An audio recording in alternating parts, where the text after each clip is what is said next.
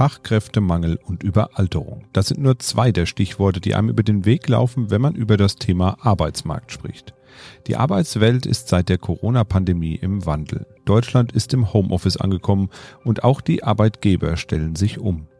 Und auch wenn es nach schöner, heiler Arbeitswelt klingt, liegen große Herausforderungen vor uns. Gerade der Fachkräftemangel stellt viele Branchen vor Herausforderungen, die man so lange nicht gesehen hat. Welche Branchen werden besonders betroffen sein? Was heißt das für Wirtschaft und Börse? Und wie wichtig ist die Digitalisierung hierbei? Wir sprechen drüber in dieser Folge. Mikro trifft Makro. Mikro trifft Makro. Das Finanzmarktgespräch der DK Bank. Herzlich willkommen zu einer neuen Folge Mikro trifft Makro. Bei mir sitzt wie immer der Chefvolkswirt der DK Bank, Dr. Ulrich Kater. Hallo, Herr Kater. Hallo. Heute wollen wir mal über das Thema Arbeitsmarkt reden. Dabei schauen wir einerseits auf die grundsätzliche Situation, wollen aber auch auf die zukünftigen Herausforderungen schauen. Fangen wir doch mal mit den Basics an. Das ist uns ja auch immer wichtig, so ein bisschen zu vermitteln, was steckt eigentlich dahinter. Der Arbeitsmarkt, das wirkt ja auch erstmal alles sehr abstrakt, diese Zahlen und faktisch sind es ja wir, die dahinter stecken, also auch wir beide, wie wir hier am Tisch sitzen, wir sind ja auch Teil dieses Arbeitsmarkts. Welche zentralen Kennzahlen sollte man denn so kennen, wenn man was über den Arbeitsmarkt hört? Was läuft einem da über den Weg immer? Da geht's ja eigentlich schon los. Kann man eigentlich menschliche Arbeitskraft überhaupt als Markt bezeichnen? Da werden viele wieder ähm, entrüstet werden. Das sind doch Menschen. Wie, wie, wie kann man die so einem Effizienzkalkül unterwerfen? Als Ökonom muss man ähm, da antworten, ja, das wäre wirklich schlimm, wenn man äh, Arbeit, die wir und viele Tausende, äh, auch wir beide, ja jeden Tag hier tun, verrichten, gern tun, weniger gern tun, wenn man die halt nur unter dem äh, Aspekt von äh, Effizienz, Gewinn, Angebots-Nachfragekurve und so weiter betrachten würde. Arbeit hat natürlich äh, extrem viele Dimensionen. Das sind so soziale, psychologische, medizinische und was es da alles, alles gibt. Aber eben auch ökonomische Dimensionen. Und nimmt man beispielsweise hier auch nur eine, eine makroökonomische Perspektive ein, na, dann versucht man eben bei der Arbeitsmarktökonomie zu beschreiben, was sich für Quantitäten, also für Volumen und für Qualitäten von Arbeit in einer Volkswirtschaft eben entwickeln und, und was sich daraus für Konsequenzen, gerade eben für den Wohlstand des, des, des Landes ergeben. Und ja, und da geht man natürlich auch mit Zahlen äh, vor. Das ist natürlich aber auch wie, wie überall in der Wirtschaftsbeschreibung ähm, nicht ganz leicht. Also wenn man beispielsweise herauszufinden allein versucht, äh, wer überhaupt arbeiten will, dann kommt man ja schon in Teufels Küche. Also nicht alle Menschen eines Jahrgangs, beispielsweise nehmen wir die 42-Jährigen, wollen ja überhaupt einen Job haben. Äh, da gibt's welche, die, die müssen nicht arbeiten, weil sie Geld haben. Dann gibt's welche, die ganz wenig arbeiten, obwohl sie kein Geld haben, weil sie eben andere Dinge des Lebens wichtiger schätzen. Ähm, es gibt Leute, die sind weit, weit jenseits des Rentenalters, die wollen weiterarbeiten. Es gibt andere, die noch lange vor dem Rentenalter sind, äh, die sagen, ich habe die Schnauze voll, ich will nicht mehr arbeiten. Ich hoffe, Sie gehören nicht dazu. Noch nicht, nee. Es gibt ähm, Schulabsolventen, die sagen, ich brauche einen Job. Es gibt aber auch Schulabsolventen, die sagen, ich brauche keinen Job, ich gehe jetzt erstmal zu einer weiterbildenden Schule. Ich brauche erstmal keinen Arbeitsplatz. Also man sieht, es ist schon überhaupt schwer herauszufinden, wie groß eigentlich das Arbeitsangebot ist. Und hier heißt Arbeitsangebot nicht, was man denken könnte, Angebot an Jobs, sondern das ist die Arbeitsnachfrage, meistens von den Unternehmen, sondern Arbeitsangebot ergibt sich daraus, dass Leute sagen, ich möchte jetzt zu diesem Zeitpunkt um, mit dem und jenem Volumen am Tag oder in der Woche arbeiten. Das ist das, das äh, Arbeitsangebot. Und daraus ergeben sich dann, ähm, äh, so die, der Statistik Gott will, dann die, die Anzahl der Erwerbspersonen, so heißt das dann im Fachbegriff.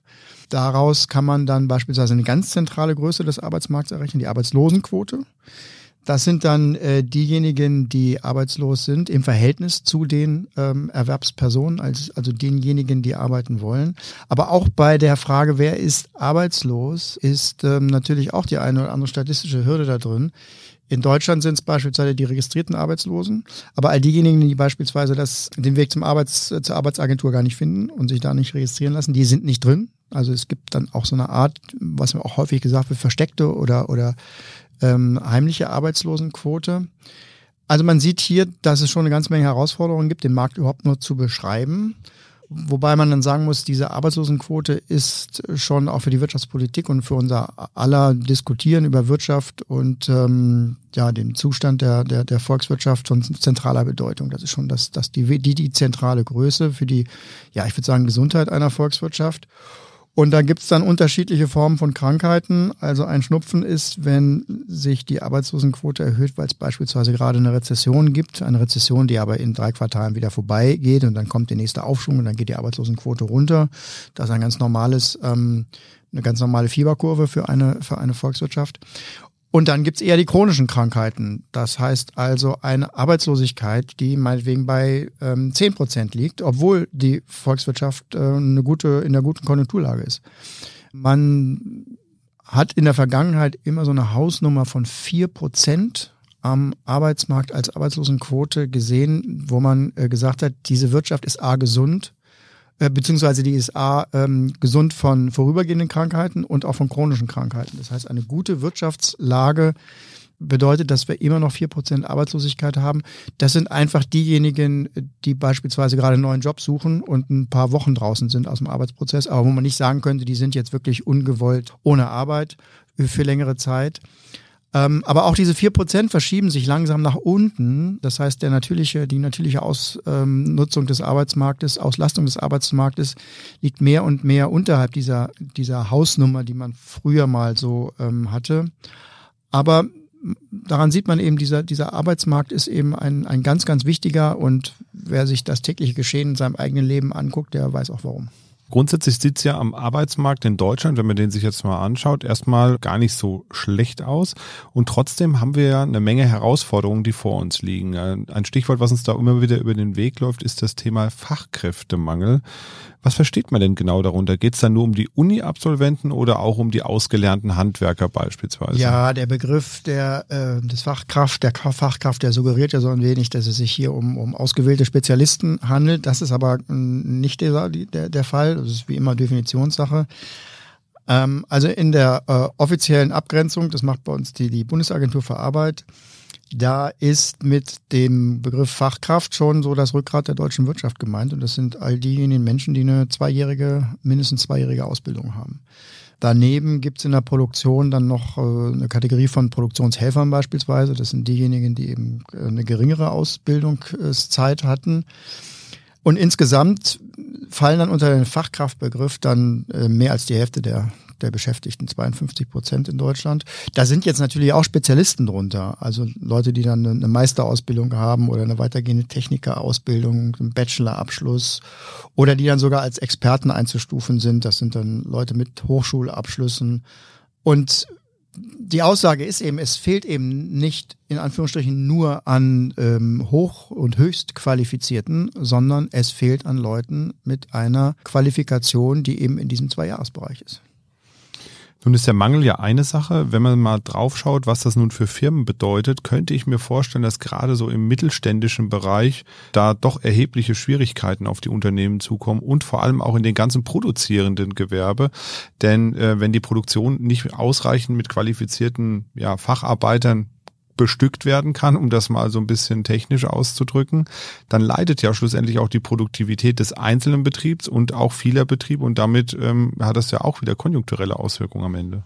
Ja, oder die Produktivität wird eben durch diesen Mangel auch erst in die Höhe getrieben, ziemlich zwangsweise in die, in die Höhe getrieben. Also das geht durchaus in die Richtung, was einige ähm, Unternehmen sagen, dass der Mangel an, an ähm, Arbeitskräften mehr Belastungen für diejenigen mitbringt, die halt ähm, äh, arbeiten, das heißt also für die bestehenden Arbeitnehmer. Also Überstunden. Das kann sich in Überstunden ähm, manifestieren.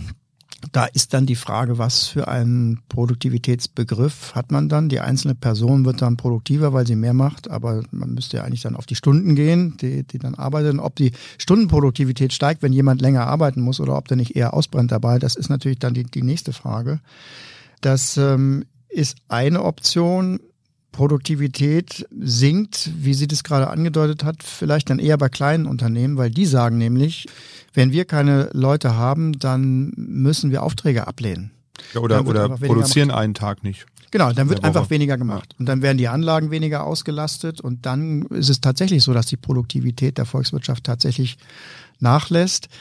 Ähm, es gibt vielleicht einen Lichtblick bei diesen ganzen Umfragen unter Unternehmen zu dem Thema Fachkräftemangel. Die Unternehmen sagen, dass die ähm, Innovationsfähigkeit und am Ende auch die internationale Wettbewerbsfähigkeit bisher noch nicht gelitten hat. Also man ist sehr stark dahinterher, den Fachkräftemangel irgendwie zu versuchen auszugleichen. Dazu gehören dann natürlich auch ähm, Ersetzungen von, von Arbeitskräften durch Maschinen dazu.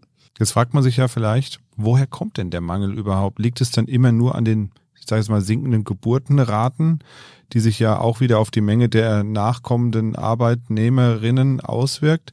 Das daraus resultierende Rentenproblem lassen wir nochmal ganz außen vor. Aber ist das das Problem, dass eben nicht genügend Arbeitskräfte nachkommen in den Markt? Es gibt eine ganze Reihe von Gründen dafür, dass Unternehmen sagen, ich kriege jetzt nicht genug Leute für das, was ich da gerade vorhabe. Das sind ähm, Gründe, die sind weniger problematisch. Also da kann es wirklich sein, dass wir einen Strukturwandel haben. Da gibt es neue Qualifikationen und da gibt es einfach noch nicht genug ausgebildete Menschen für, weil der Ausbildungsberuf gerade erst gestartet ist und eben äh, die Ausbildung Zeit benötigt. Hm, das wäre jetzt nicht so problematisch, weil das wird sich mit der Zeit dann äh, von, von selbst heilen. Es kann auch sein, dass man eben einen starken Wirtschaftsaufschwung hat und feststellt, dass man für die zusätzlichen Aufträge niemanden kriegt, dann aber auch wieder mit dem Nachlassen der Konjunktur wieder in normales Fahrwasser kommt. Das sind wären Themen, wo man sagen würde, das ist jetzt nicht äh, alarmierend. Alarmierender ist eben schon, wenn man äh, so Ursachen wie den demografischen Wandel äh, etwa ähm, sieht, der dazu führt, dass das Arbeitskräftepotenzial sinkt. Wenn man feststellen würde, dass die Bereitschaft zu arbeiten äh, in der Bevölkerung zurückgehen würde, die sogenannte Partizipationsrate. Das heißt also das Zusammenrechnen aller Arbeitswünsche auf dem Wege zur Zahl der Erwerbspersonen im Vergleich zur Anzahl der Bevölkerung generell. Das ist dann die Arbeitsbereitschaft sozusagen. Und da gibt es auch Schwankungen, dass die Bereitschaft zu arbeiten eben äh, ähm, sinken könnte. Das ist, sind dann schon Dinge, die längerfristig sind und die problematischer sind.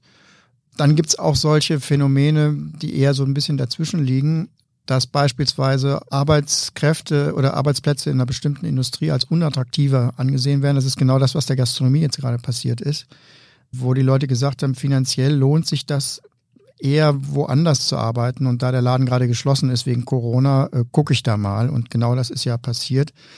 Da gibt es noch eine ganze andere Reihe von, von Berufen. Da geht's dann wirklich in die Bezahlung rein. Also ähm, Gastronomie oder auch Pflegebereich wird relativ gering bezahlt. Aber wenn man dann sagt, äh, in der Industrie, in der Chemie oder auch in so äh, Themen wie, wie ähm, Entsorgung oder Versorgung mit Infrastrukturgütern kann man das Doppelte verdienen.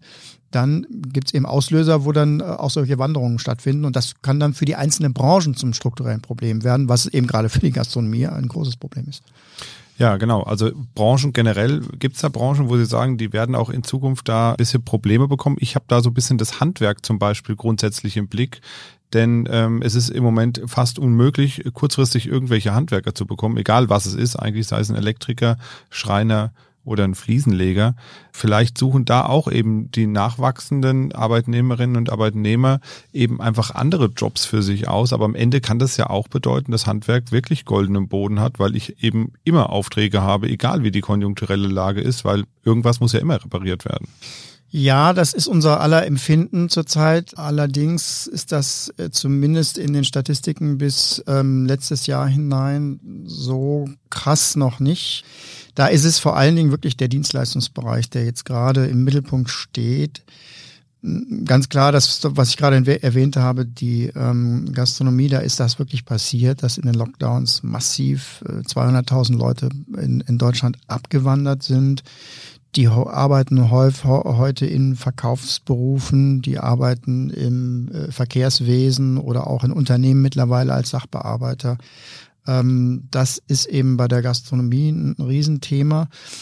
Andere Dienstleister, die stöhnen auch. Da geht es durchaus eben auch in den Fachkräftebereich rein, ob das der Steuerberater ist oder ob das der Architekt ist oder auch Spezialfirmen. Jetzt geht es schon in, in die Industrie rein. Die äh, leiden wirklich unter, unter zu wenig ausgebildeten äh, Personal für ihre Zwecke. In der Industrie selber weiß man sich da noch am besten zu behelfen. Man kann automatisieren oder man bildet selber mehr aus. Da funktioniert es noch einigermaßen.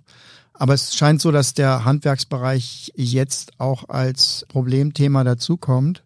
Hier haben wir auch eine Entwicklung, die man auch in den Corona-Zeiten gesehen hat. Wir haben in den letzten Jahrzehnten ja eine starke Wanderung, Bewegung. Jetzt sind wir auch beim Thema Einwanderung aus Europa, aus europäischen Ländern gesehen. Ähm, und da geht es durchaus in den Handwerksbereich rein, dass viele Leute aus gerade Osteuropa, in äh, Westeuropa, in Deutschland, in anderen Ländern äh, gearbeitet haben, die aber auch äh, über die Corona-Lockdowns dann wieder zurückgekehrt sind in ihre Länder und die seltsamerweise auch nicht im gleichen Ausmaß wieder zurückkehren. Das ist auch eine Entwicklung, die eigentlich zu erwarten gewesen ist und die auch bei anderen Gastarbeiterphasen in Deutschland ähm, passiert sind, beispielsweise in der Zeit, als viele Menschen aus Italien oder Spanien in Deutschland gearbeitet haben, die auch alle wieder zu, zum großen Teil wieder zurückgegangen sind, nämlich dann jeweils immer, wenn sich die Bedingungen im eigenen Heimatland verbessern, wenn also dort höhere Löhne gezahlt werden beispielsweise, dann gehen sehr viele, die ihr Heimatland gewechselt haben, dann doch wieder zurück ins eigene Land. Und das ist etwas, was teilweise jetzt auch in dieser letzten Wanderungsbewegung von Osteuropa nach Westeuropa jetzt auch wieder in die Gegenrichtung geschieht. All diese Dinge kommen zusammen und der deutsche Arbeitsmarkt ist deswegen eben unter, unter Stress und das ist eben schon eine Wachstums- und Wohlstandsbremse geworden. Jetzt kann man natürlich viel klagen. Am Ende brauchen wir irgendwie auch eine Lösung dafür. Also wie kriegen wir das denn irgendwie in den Griff alles? Eine Lösung, eine mögliche Lösung wäre ja eben der Zuzug von Fachkräften eben in den Arbeitsmarkt Deutschland. Das müssen die Leute natürlich, die Menschen auch wollen, ähm, nach hier umzuziehen, um hier zu arbeiten. Eine andere Möglichkeit wäre ja auch zu sagen, na gut, das ist jetzt eben das Niveau an Arbeitskräften, das wir zur Verfügung haben. In Zukunft wird es vielleicht noch ein bisschen weniger, weil wir weiterhin eine schrumpfende Bevölkerung erstmal haben. Welche Lösungen wären denn grundsätzlich erstmal denkbar, um den Arbeitsmarkt, sage ich mal, wieder mit frischem Personal äh, zu befüllen?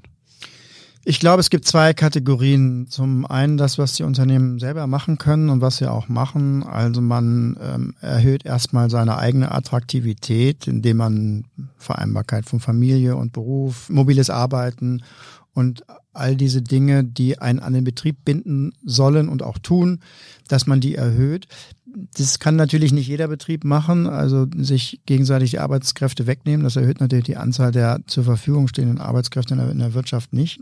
Man kann natürlich auch versuchen, eigene Anstrengungen zur Ausbildung zu machen. Das machen auch sehr viele Unternehmen, dass sie sich den eigenen Nachwuchs gleich selber heranziehen oder die, die da sind, schon weiter qualifizieren. Also da wird auch sehr, sehr viel getan. Und ähm, zu guter Letzt bleibt dann eben auch die Überlegung, wie ersetze ich gerade in der Produktion noch weiter menschliche Arbeitskraft durch Automatisierung.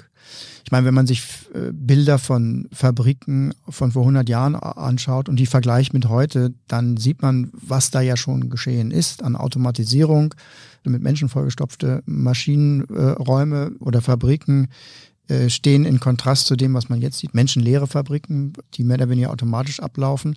Aber hier sind eben auch noch Potenziale vorhanden insbesondere wenn man auch an die Büroarbeit denkt, die ja eben auch verstärkt automatisiert werden kann und auch werden wird, dann sind da also Potenziale zu, zu heben. Das ist die eine Kategorie und die andere Kategorie ist natürlich die gesamtpolitische Entscheidung darüber, ob man eben und wie viel man an Einwanderung einsetzen möchte, um die Probleme zu beheben. Da gibt es eben drei wichtige Faktoren. Also es gibt äh, die eigene Bevölkerungsentwicklung, die im Land angelegt ist. Es gibt die Einwanderung und es gibt das, das Wachstum. Diese drei Faktoren, die stehen in einem Verhältnis äh, ähm, zueinander. Wer Einwanderung zulässt oder auch vielleicht eine halbwegs ähm, gesunde eigene Bevölkerungsdynamik hat, äh, wie beispielsweise die Vereinigten Staaten, der kann eben auf hohe Wachstumsraten rechnen. Das ist beispielsweise das Modell äh, USA, Einwanderung plus einer halbwegs noch intakten Demografie. Da kommen hohe Wachstumsraten raus. Ähm, das Gegenmodell ist Japan. Da ist äh, die eigene Bevölkerungsdynamik sehr gering. Die Einwanderung wird nicht toleriert Und das Ergebnis sind eben niedrige Wachstumsraten in Japan schon oder äh, schon nah an der Schrumpfung äh, schon seit Jahren. Ja, und dann bleibt Europa. Wir wollen eigentlich alles haben, sozusagen. Wir wollen für uns selber bleiben. Also die Einwanderung ist hoch umstritten. Die Demografie ist relativ schlecht in Europa und man will Wachstum haben. Und das wird eben nicht funktionieren. Deswegen ist es eben von großer Bedeutung, dass man sich gesamtwirtschaftlich darüber einig wird, wo man sich in diesem Dreieck verorten möchte. Ob man, wenn man den Schwerpunkt auf weiteres Wachstum legt und keine eigene Bevölkerungsdynamik hervorbringt, dann geht um eine Einwanderungspolitik kein Weg dran vorbei. Aber das sind politische Entscheidungen, die man treffen muss, denn ähm, Einwanderung hat ja auch immer kulturelle und äh, äh, soziologische und auch politische Rückwirkungen. Da ist eigentlich eine Debatte fällig, die auch vom Arbeitskräftemangel vor diesem Hintergrund eben immer deutlicher wird, die aber gemessen an der Bedeutung, die sie eigentlich hätte, zu wenig geführt wird. Sie haben eben schon die viel gepriesene Wunderwaffe Digitalisierung kurz angesprochen. Denn gerade der Mangel in Verwaltung und auch in den Büros an Arbeitnehmerinnen und Arbeitnehmer könnte natürlich wirklich durch so eine weitere Digitalisierung gelöst werden. So ein bisschen nach dem IKEA-Prinzip. Ähm, anstatt in der, dass da jemand sitzt in der Behörde und meinen Antrag entgegennimmt und prüft, mache ich das Ganze eben online oder mit einem Tool übers Handy oder was. Wurde ja jetzt auch probiert bei der Grundsteuererfassung. Ist so ein bisschen in die Hose gegangen, will ich nicht sagen, aber es dauert alles doch etwas länger als gedacht. Deswegen wurde das ja jetzt auch nochmal verlängert. Also da hat man das ja schon mal probiert. Funktioniert das, wenn die Bürger das selbst erfassen? Ja, funktioniert, aber eben noch nicht so gut. Das heißt, da haben wir schon noch Potenzial. Ist es denn ein Mittel tatsächlich, um mehr Arbeitnehmer freizusetzen, um dann in anderen Jobs unterzukommen? Ja, unbedingt. Ich glaube, dass die Rationalisierungspotenziale im Bereich der Dienstleistungen noch, noch immens sind. Aber es kommen dann, es kommen dann die weiteren Faktoren, die in unserem Gespräch ja jetzt auch aufgeschieden sind, dann umso mehr zum äh, Vorschein. Es nützt nichts, wenn Bürodienstleister die Arbeitsplätze, äh, die Jobs ähm, runterfahren und die Menschen eben dann keine Lust haben, Handwerker zu werden, so ungefähr. Also da ist, ist nicht damit getan, nur freizusetzen, sondern es müssen dann eben auch Mechanismen da sein, dass eben äh, dort, wo der wirkliche Mangel ist, dann auch aufgefüllt wird. Und das geht häufig dann auch über äh, den Preis, das heißt also über die Löhne. Und das bedeutet, und das ist ja eben auch die Debatte, die gerade bei der Inflation in den nächsten Jahren auch eine Rolle spielt, das bedeutet durchaus Lohnsteigerungen in einigen Bereichen, die dann auch wieder in den Preisen sichtbar würde. Das ist ja auch ein Grund, warum man nicht mehr so zuversichtlich ist, dass man in diese extrem bequeme Niedrigstinflationswelt mit einem Prozent Inflation im Jahr, wie wir sie in den letzten zwei Jahrzehnten hatten, ob man in diese Welt zurückkommt. Aktuell steht ja eine Rezession vor der Tür. Sind solche Phasen dann auch geeignet, sag ich mal, so eine, so ein, so ein, so ein übergroßen Bedarf wieder zurückzufahren? Oder ist das eigentlich nur was kurzfristiges, weil man danach ja sowieso wieder in den Aufschwung reingeht? Ja, ich würde mal sagen, da wird die Wirtschaft eben in, in größerem Stil durchgequirlt. Das, was vorher da war, ist hinterher nicht mehr vorhanden.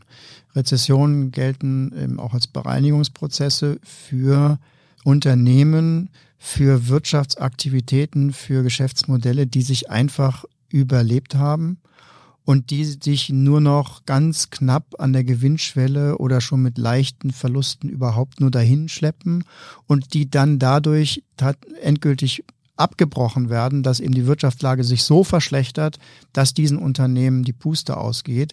Und man ja sagt, dass viele Unternehmen in einem solchen Rezessionsprozess dann auch zu Recht eben äh, erstens untergehen und zweitens eben ja auch nicht wieder gegründet werden.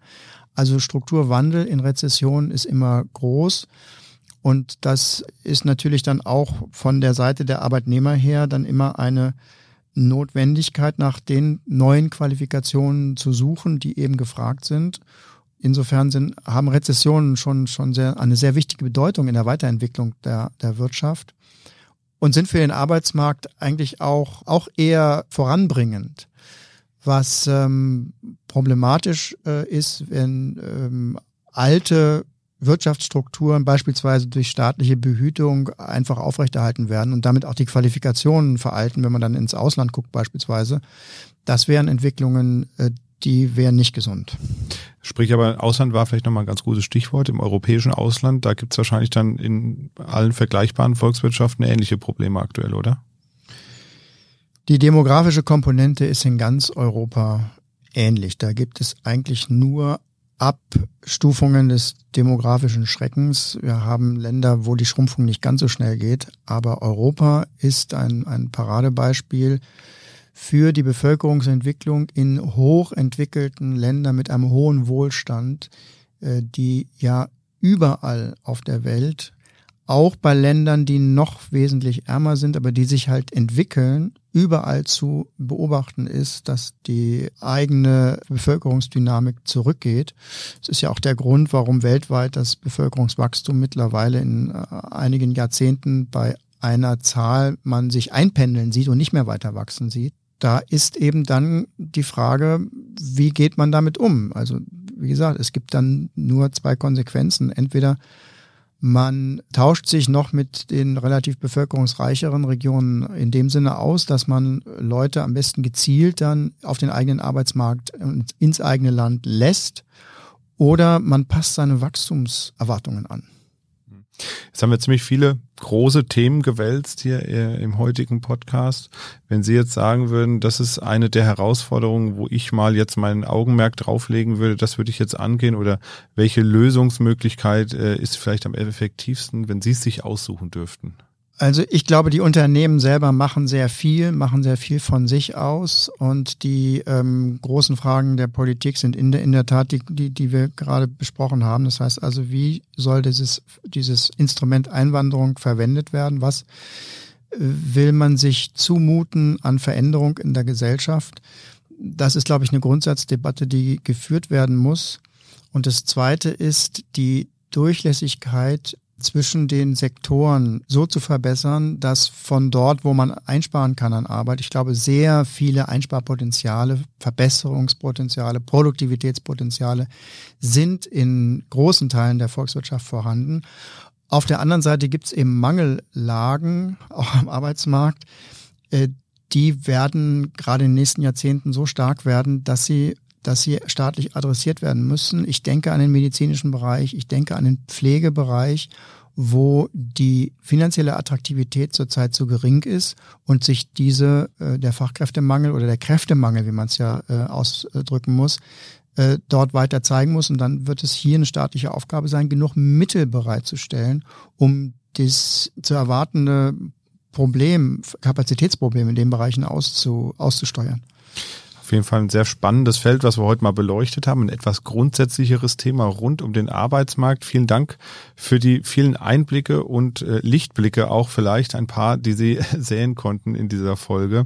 Ich habe äh, versucht, ein Zitat zu finden, äh, das der Folge gerecht wird. Aber ehrlich gesagt, es gibt unglaublich viele Zitate und vor allem so Sinnsprüche rund um Arbeit und das Arbeitsleben, aber irgendwie hat keins so richtig gepasst. Deswegen habe ich mir heute auch kein Zitat ausgesucht für diese Folge. Ähm, ich glaube, dass wir viele Herausforderungen tatsächlich da vor uns haben, ähm, aber ich glaube auch, dass für viele Arbeitnehmerinnen und Arbeitnehmer es in Zukunft vielleicht auch viel leichter wird, eine Stelle zu finden, als das in der Vergangenheit der Fall war, weil ich beispielsweise kann mich noch erinnern, in der Zeit nach meinem Abitur, das ist nun auch schon einige Zeit her, muss ich sagen. Äh, noch nicht ganz so lang wie bei Ihnen, aber auch nicht so weit davon entfernt. Da war es tatsächlich so, dass man im zwei- bis dreistelligen Bereich Bewerbungen schreiben musste, um überhaupt mal zu ein, zwei Gesprächen eingeladen zu werden. Und ich glaube, dass diese Situation, die wird sich maßgeblich ändern in Zukunft, denn ähm, da werden es die Arbeitnehmerinnen und Arbeitnehmer deutlich einfacher haben. Und ähm, ja, vielen Dank nochmal für die vielen Denkanstöße auch da, die da rauskommen. Und damit entlassen wir unsere Hörerinnen und Hörer auch heute mal in den Tag oder in den Abend, je nachdem, wann sie uns hören. Und ähm, dann würde ich sagen, äh, passend zur Folge wünsche ich Ihnen einen schönen Feierabend, denn wir machen selbigen heute auch. Machen Sie es gut und bis bald. Tschüss. Mikro trifft Makro ist ein Podcast der DK Bank. Weitere Informationen zur DK Bank finden Sie unter www.dk.de-dk-gruppe.